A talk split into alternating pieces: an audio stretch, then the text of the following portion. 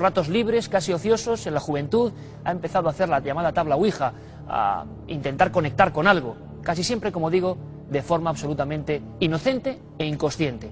Y digo esto porque el espiritismo ha tenido más de una víctima. Quizá la última, la más conocida, el caso más estremecedor, tuvo lugar en Madrid, en una barriada como Vallecas, en una casa como cualquiera otra, una persona como cualquier televidente de cuarto milenio.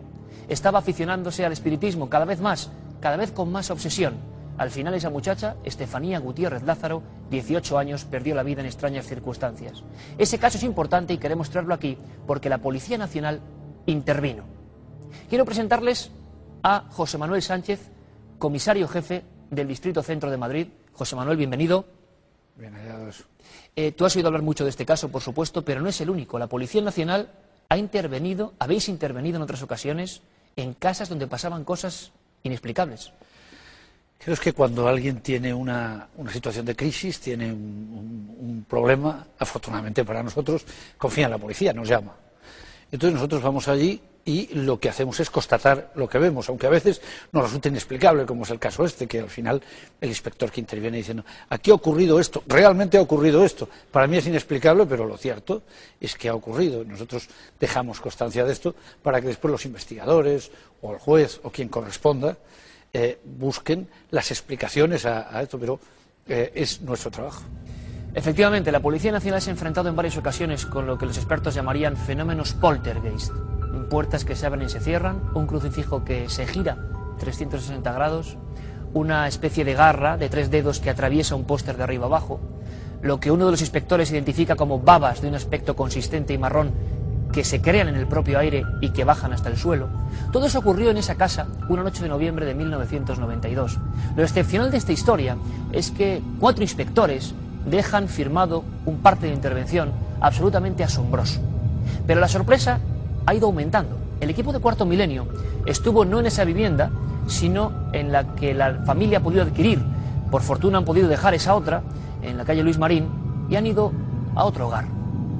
Pero las voces, lo extraño, lo misterioso, parece que no quiere abandonarles, parece que sigue ahí, presente, ligada a esa familia. La duda es, ¿es el lugar el que provoca estos fenómenos? ¿Son la mente de esas personas eh, los generadores de este misterio? Me gustaría que escuchasen muy atentamente el siguiente documento. Es un documento sonoro. Algunos lo tildarían de psicofonía. Nosotros simplemente se lo mostramos. Es una voz sumamente angustiosa. Vamos a escucharla.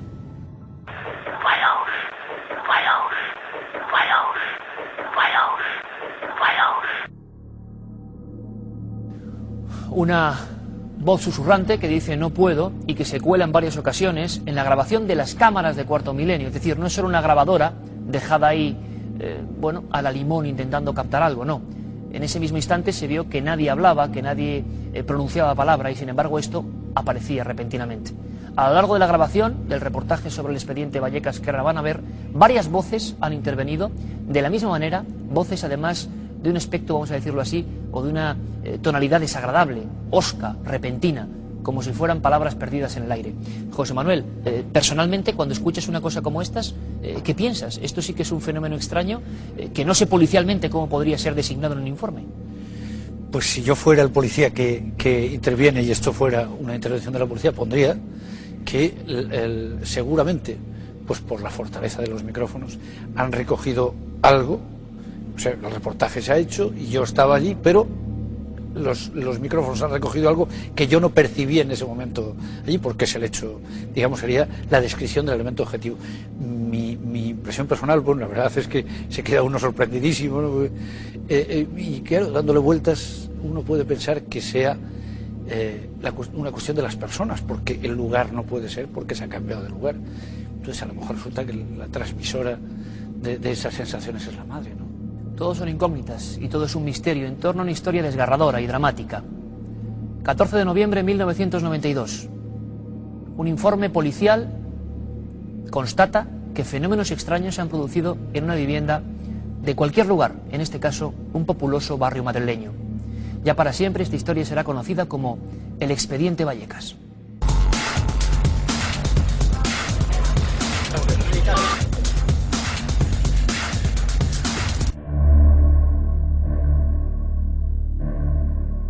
Todo comenzó en marzo de 1990, cuando Estefanía Gutiérrez Lázaro, de 18 años, practicó el mal llamado juego de la Ouija junto a varias compañeras de instituto.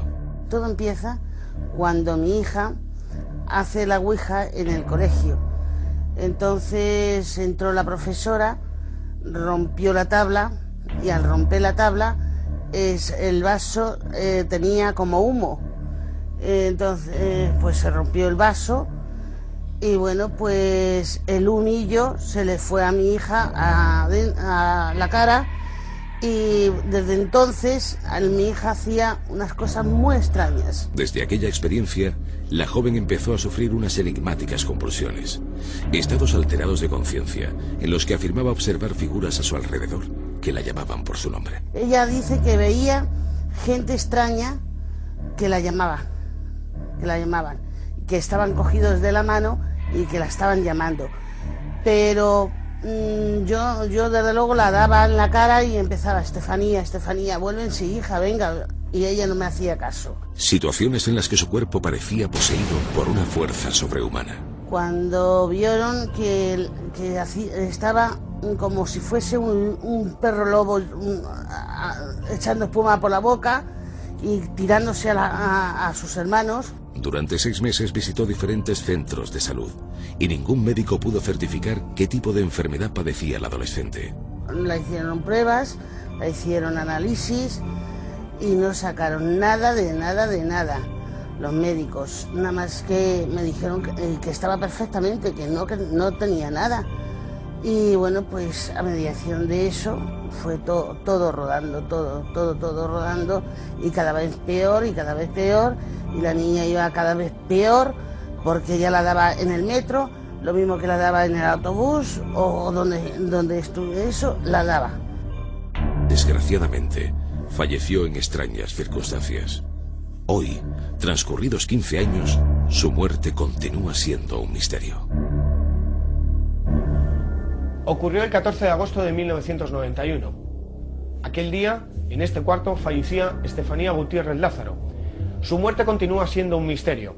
Según los doctores Pedro Cabeza y Gregorio Arroyo, su muerte fue súbita y sospechosa. Desde aquella fecha, en este edificio, en esta casa, comenzaron los fenómenos paranormales. Las puertas de los armarios y habitaciones se abrían y cerraban violentamente.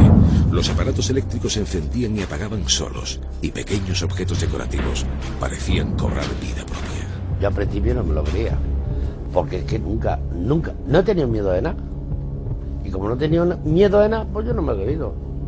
Hasta la noche esa que te ha contado mi mujer, que, que pusimos el tresillo, la mesa, el tresillo, y abrió un tanto así la puerta. La vecina de arriba no ha vuelto a entrar a ese piso más. La virulencia de los incidentes fue en aumento. Sombras y figuras etéreas comenzaron a acosar a los Gutiérrez Lázaro. Y me acosté y resulta que al cabo del rato, digo mi marido, digo, hay algo aquí, digo que me está presionando. Digo, y, no solamente eso, digo, me está tocando los pies, digo, y aparte digo, las manos, digo, lo que tenga de esa ropa me lo toca. La situación llegó a ser tan desesperada que incluso instalaron alarmas de movimiento en diferentes estancias de la casa. Decidimos poner alarmas en el pasillo porque a mí mi, mi yerno me dijo que con eso se, se veía si pasaba algo, ¿no? Y una, una de las noches de estar puestas son una de las alarmas. Salimos al pasillo y no vimos nada. Y no pasaba nadie por el pasillo, ¿eh? estaba solo el pasillo. La agresividad de la fenomenología llegó a quedar patente cuando una fotografía ardió sin motivo aparente, dejando intactos el marco y cristal que la sujetaban. Tenía un, radiador con el taparradiador de mármol y tenía la fotografía puesta ahí y le dije a mi ¿y la fotografía de la, de la Estefanía? Dice, no lo sé. Miré al suelo, digo, pero si está aquí en el suelo quemada. Digo, sí, sí. Bueno, estaba boca abajo. Y la, la puse yo bien. Y estaba el cristal bien, normal. Y el, este, el marco, lo del marco, igual. Estaba normal. Bueno, pues no se quemó nada. El 27 de noviembre de 1992, la comisaría de Vallecas Moratalaz recibió una llamada sorprendente. En la calle Luis Marín se estaban produciendo fenómenos paranormales. una pareja de la Policía Armada, un inspector y un, un, y un psicólogo. Fueron a ver lo que pasaba. Entraron a casa, llegaron, entraron a casa, los dos policías se quedaron con mi mujer en el salón. El inspector y el psicólogo nos metimos a la habitación donde la dio a eso a mi hija. Y las habitaciones, en vez de ser ventanas, tenían terraza, esa puerta a la terraza. Y estando sentados encima de la cama, sentimos como si habían tirado una piedra por la terraza, rodaron una piedra. Salimos afuera y allí no había piedra ni había nada, estaba completamente limpio. Y la policía mismamente dijo, le dijo el inspector, dijo, ¿vosotros habéis salido a haber tirado algo aquí? Nosotros no, no nos hemos movido de aquí. Y entonces cuando ya le explico, le estuvo contando lo que le pasó al compañero, que gracias al compañero que le dijo, ¡gáchate! Se abrió la puerta del mueble bar y echó mano a la pistola para disparar contra el mueble bar. La incidencia se notificó a dos patrullas que bajo el mando del inspector José Pedro Negri acudieron al inmueble a toda velocidad. Los policías sobre todo lo que tenemos que tener son elementos de racionalidad sistemática. Es decir, este hombre dice, bueno, estos es que nos tienen preparado un artilugio detrás de donde está el crucifijo para que el crucifijo se mueva. Intenta ir a verlo, el, eh, crucifijo explota. Hombre, hay una serie de cosas que a él en ese momento lo resultan inexplicables. Pero claro, alguna explicación tiene que tener.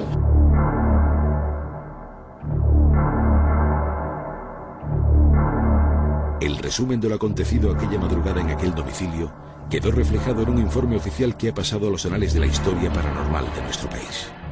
Ningún otro caso ha superado el denominado desde entonces Expediente Vallecas. Llegan a presenciar una serie de fenómenos extraños, bastante inquietantes, que quedan reflejados en un expediente policial que quizás es un caso, mm, se puede llamar un verdadero expediente X eh, español, donde quedan esos fenómenos eh, completamente reflejados. Desde hace siete meses, la familia Gutiérrez Lázaro ha encontrado la tranquilidad tras vender su vivienda y mudarse a un nuevo hogar. Desde que no- nos hemos venido el 6 de enero a esta casa, esto es el cielo. Pero, ¿estarían produciéndose fenómenos inexplicables en el antiguo domicilio? Cuarto Milenio pudo entrevistar a los nuevos moradores de la supuesta casa encantada. Bueno, la señora cuando, cuando nosotros nos dijo que se había muerto una niña, algo así, Ajá. que eh, de noche escuchaban algo, pero nosotros pasamos de nada, nosotros no creemos de esas cosas. Y desde que estáis viviendo aquí, las, las dos parejas, Fernando, nada raro, Nada, no. ni una sombra, ni un golpe. No, yo no que sepa Se nada. escucha así muy en el piso de arriba. Simplemente de los vecinos, pero cosas extrañas así, nada. los tacos que suenan, pero no. Las pisadas, pero Sí. nada extraño.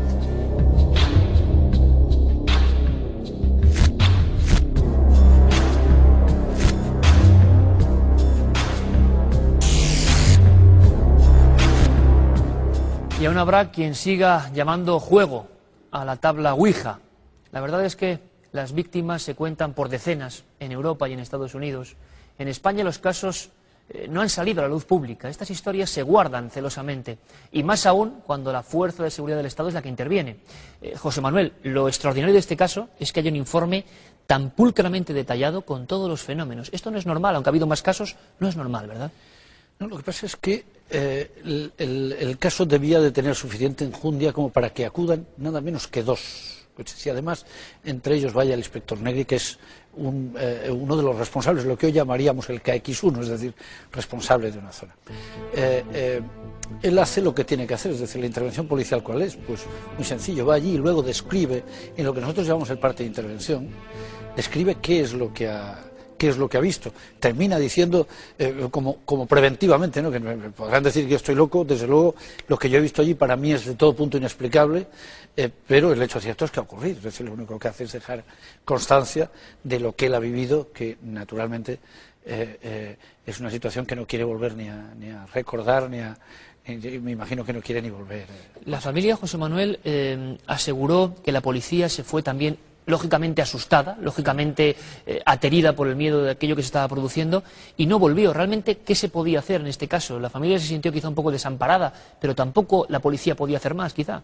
Lo único que puede hacer, yo me imagino que el trámite es el ordinario, llaman al 091 porque tienen una situación de crisis, nosotros enviamos una patrulla, la patrulla, esto es una elucubración mía, pero que seguro que se aproxima mucho a lo que fue la realidad, la patrulla llega allí, ve que efectivamente el asunto tiene eh, importancia, dicen que venga un, un, eh, venga otra gente, que venga eh, alguien con más responsabilidad. Y este que va con más responsabilidad, pues se encuentra con todos estos movimientos, con un crucifijo que se le da vueltas. Entonces él intenta buscar una explicación. Lógicamente, uno de los trabajos de la policía es la desconfianza. Es decir, mire usted, yo, lo que veo lo voy a.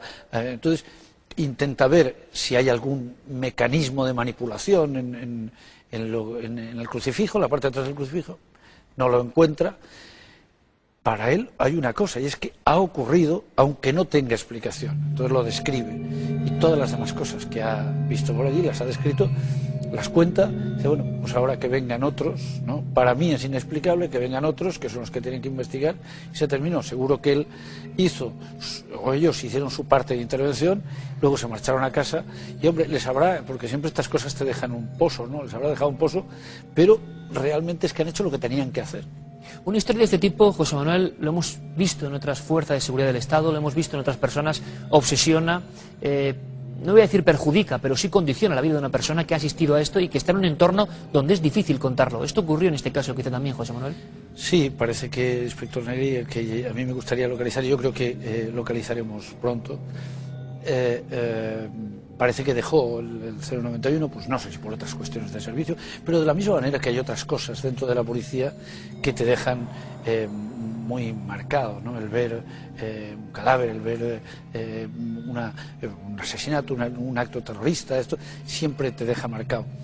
Eh, Sabes que hay dentro de, de nuestro trabajo hay una máxima y es cuando alguien interviene en una situación muy dura, al menos durante un tiempo, eh, se le aparta de esa situación. Es decir, un policía que tiene un enfrentamiento en la calle uh -huh. y en ese enfrentamiento en la calle pues da lugar a que defendiéndose tenga que matar a una persona, normalmente durante un tiempo no está en ese mismo tipo de servicio que pueda dar lugar a enfrentamientos en la calle porque, lo quieras o no, siempre te deja la cabeza tocada, ¿no? Termina uno, eh, como diríamos nosotros, medio grillado con estas cosas. Pues me imagino que una, que un, eh, una situación de esta naturaleza eh, le deja mal por dos por dos caminos. Primero, por la propia situación que ha vivido y segundo, por una cosa más importante para él. ¿Qué pensarán mis compañeros cuando yo pongo estas cosas aquí? Pero es que tengo la obligación de ponerlas porque mi trabajo es reflejar lo que he visto. Pero seguramente piensan que estoy como una cabra. Yo creo que en lo que es la minuta, en lo que es el parte de ocurrencias o el parte de incidencias, eh, hay algunos aspectos que son puntos suspensivos, describe una cosa y pone puntos suspensivos, seguramente porque lo que ahí quería decir le resultaba demasiado fuerte, demasiado inverosímil, y entonces dije, bueno, pongo puntos suspensivos o pongo un etcétera, como otros hechos. Eh, habría que saber qué es lo que vivieron de verdad. ¿Qué es lo que vivieron de verdad? Da la impresión, como dice el comisario jefe del Distrito Centro de Madrid, José Manuel Sánchez, que hoy acompaña a, toda la gente que está viendo Cuarto Milenio y que está ilustrando con terminología policial, demostrando que estos casos ocurren, que no son una fantasía. ¿Qué es lo que vivieron de verdad? Da la impresión de que se guardaron cosas quizá demasiado increíbles, incluso para personas avezadas en combatir el crimen y enfrentarse a lo extraño. Extrañas son las grabaciones que obtuvo nuestro equipo, lo repito. Me gustaría que escuchasen dos. Vamos a ponerlas seguidas. Es de nuevo una voz femenina. Alguien que hace alusión a una mujer. Es sorprendente. Les aseguro que pocas veces un equipo de televisión ha tenido la suerte o el infortunio, según se mire ya a estas horas de la noche, de toparse con este tipo de inserciones extrañas, de voces que, bueno, ya decían Marconi y Edison en sus tiempos, querían construir un aparato que registrase las voces perdidas en el tiempo. ¿Son voces perdidas en el tiempo? Y si lo son, ¿qué quieren decirnos? ¿Por qué se han quedado esas y no otras? ¿Por qué dicen palabras como déjala, está tarada? Ojo, aún no hemos comenzado. Así, con ese tono, exactamente. Vamos a escucharlo.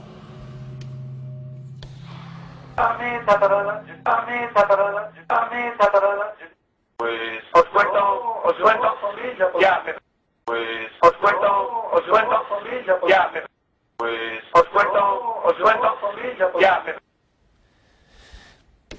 Quizá cosas como estas, eh, comisario José Manuel Sánchez, se encontraron los policías que intervienen el 14 de noviembre del 92 en esa casa, ya demasiado extrañas hasta para ponerlas en ese informe histórico. Claro, de todas maneras, eh, eh, déjame que te diga una cosa. Esto, lo del expediente Vallecas, pues eh, ha salido a la luz. Pero ¿cuántos expedientes Vallecas hay en la comisaría? En Esa es la pregunta, esa es la que gran están pregunta. registradas y están eh, eh, archivadas ahí al final porque no han tenido explicación ninguna. Se ha hecho un archivo provisional del asunto, no ha habido ninguna otra referencia y entonces pues no ha salido aquí, pues porque vosotros habéis eh, tenido conocimiento de ello y habéis permíteme la expresión, hurgado en el asunto y os encontrasteis con un informe policial porque eh, los propios padres os dijeron, la policía intervino y entonces, tirando del hilo, llegasteis a esto. Pero eh, yo estoy seguro que en la comisaría de, centro, mirando en, el archivo ese enorme que tenemos ahí, eh, junto con todos los papeles, o, o la multitud de papeles que hay ahí, seguro que hay muchísimos partes de ocurrencias que nos llevarían a, situaciones muy similares a lo que es el expediente Vallecas, pero muchas. Y está ocurriendo todos los días. Y hay... El otro día hablaba yo con unos compañeros y me decían, eh, me decía un colega, dice, pues una cosa por el estilo pasó en Latina, en la comisaría de Latina, dice, lo que pasa es que dejaron allí el parte, se archivó y se terminó porque como ni había delito ni había nada, pues quedó archivado el parte. Hay otras casas conocidas por nosotros también. Nosotros hemos tenido todos los jefes policiales en una comida que tuvimos con el delegado del gobierno en un, en un palacio conocido de Madrid. tu- Tuvimos una sensación por el estilo. Es decir, todo el mundo siempre hemos vivido alguna Usted personalmente, José Manuel, también la vivió esa sensación extraña en un lugar del que un día hablaremos donde pasaban muchas cosas raras. Estoy seguro que muchos de los televidentes de Cuarto Milenio, sobre todo los que sean de Madrid, les sonará de algo el Palacio de Linares, ¿verdad? Con tanto fraude y tanta verdad hubo en su día. ¿Podríamos adelantar algo? Sí, pues bueno, nosotros vivimos ahí una situación. Nosotros, los comisarios, solíamos hacer una comida a la que venía el delegado del gobierno cuando era Pedro Niño Morgades, Morgades, actual de- defensor del menor en la Comunidad de Madrid. Y vino un día la que era la subdirectora, creo que era del, del Palacio de Linares, a la comida con nosotros. Dijo, un día os voy a invitar yo a cenar a todos. Y efectivamente fuimos allí. Y eh, bueno, pues para enseñarnos las cosas que nos contaba, que ella nos lo contaba como una cosa natural, es decir, como que fueran duendes que estaba, con los que estaba conviviendo. Nosotros nos resultó un poco extraño, pero bueno, el hecho cierto es que fuimos allí y eh, eh, más o menos ella nos vino a decir que ese día los duendes estaban juguetones con el delegado del gobierno, creo, pero Morgades, y bueno, nos sonreímos y se acabó, pero la sorpresa es que en cuantas fotos se hicieron allí, don Pedro Niño Morgades no salió, unas veces porque se veló justo la parte de la cara en la que Siempre estaba él. él, siempre él, solo él. Eh, en la foto sale todo el mundo, menos él, pues porque a lo mejor la, la, la vela que había en la mesa le tapa la cara, o pues porque se oscurece un trozo de la fotografía justo donde está la cara de él, que son casualidades, pero son unas casualidades que a nosotros nos dejaron muy sorprendidos. El lugar más extraño, José Manuel, donde, donde usted ha estado eh, como policía, como paisano y que ha sentido sensación extraña, ¿sería ese palacio? entrar ahí y que te cuenten eh, pues los sitios donde estás, ¿no? Pues un sitio donde los perros eh, que tienen que hacer las inspecciones. Los perros policías se, se negaban a entrar en que ciertas no quieren habitaciones. entrar en una, en una zona concreta. Con nosotros estaba Tomás Navarro, que era entonces el jefe de guías caninos de la Guardia Civil, o que te cuente a alguien que entraba a la sacristía y oía esos ruidos como los que tú decías al principio, como esas llamadas. Y lo que pasa es que esta mujer lo vivía con tal naturalidad que nos decía, eh, eh, le tenía que decir, no seas pesado, estate tranquilo un momento que estoy trabajando. ¿no? Nosotros que no estábamos en esto nos, nos dejaba sorprendido su actitud, pero ella lo entendía como unos seres más que estaban allí. Y da la sensación, José Manuel, como ocurre en este informe, es una familia, es una niña la protagonista que juega al espiritismo, que llega a ver su profesora y alumnas cómo se rompe el vaso, cómo de ese maléfico juego, hay que llamarlo así, surge un humo que se le mete en la boca y a partir de ahí la casa se convierte en un infierno. Las mujeres casi siempre protagonistas de estas historias. Es bien curioso, ¿verdad?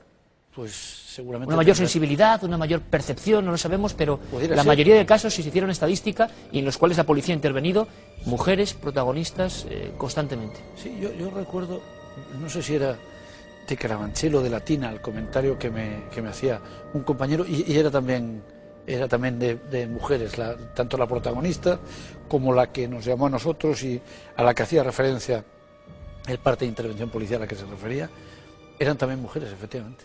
Ante todo, en Cuarto Milenio queremos siempre dar un mensaje de precaución. De absoluto despego de estos asuntos. Pueden ser interesantes, apasionantes, fascinantes, lo entendemos, pero meterse en ellos, creer verdades absolutas que nadie puede demostrar, puede acarrear consecuencias nefastas. Lo hemos visto en este caso, una víctima, un mártir del misterio, Estefanía Gutiérrez Lázaro, 18 años. Hoy tendría que tener 33 años y está enterrada, dicen muchos, por culpa de ese juego, sí, sí, sí en alemán, sí en francés, oui, ya, ouija.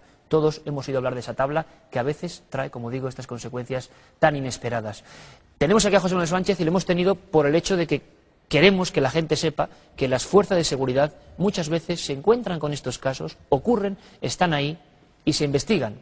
Espero José Manuel, que nos dejes en algún momento hurgar en esos archivos de la comisaría de centro, porque estoy seguro que hay piezas absolutamente fabulosas a nivel de investigación paranormal. A ver si podemos hacerlo. Sin ninguna duda, no solo paranormal, ¿eh? de otro tipo. Yo he visto documentos pues, que llaman la atención y, y, seguro, claro, yo no soy un experto en este, en este tema y entonces pues muchas veces no lo veo, pero estoy seguro que vosotros, que conocéis mucho mejor, leyendo lo que son los partes de intervención, los partes de ocurrencias, os encontraréis con muchísimas situaciones que efectivamente darían lugar a una investigación. Pues tomamos buena nota. Muchas gracias, José Manuel, por esta primera visita a Gracias Cuarto Milenio. Contamos contigo, claro que sí, por supuesto, porque es un auténtico especialista en el sentido de la comunicación, de la información y a veces dando fe de que él mismo ha sufrido, no ha sufrido, ha experimentado esos fenómenos realmente extraños que son más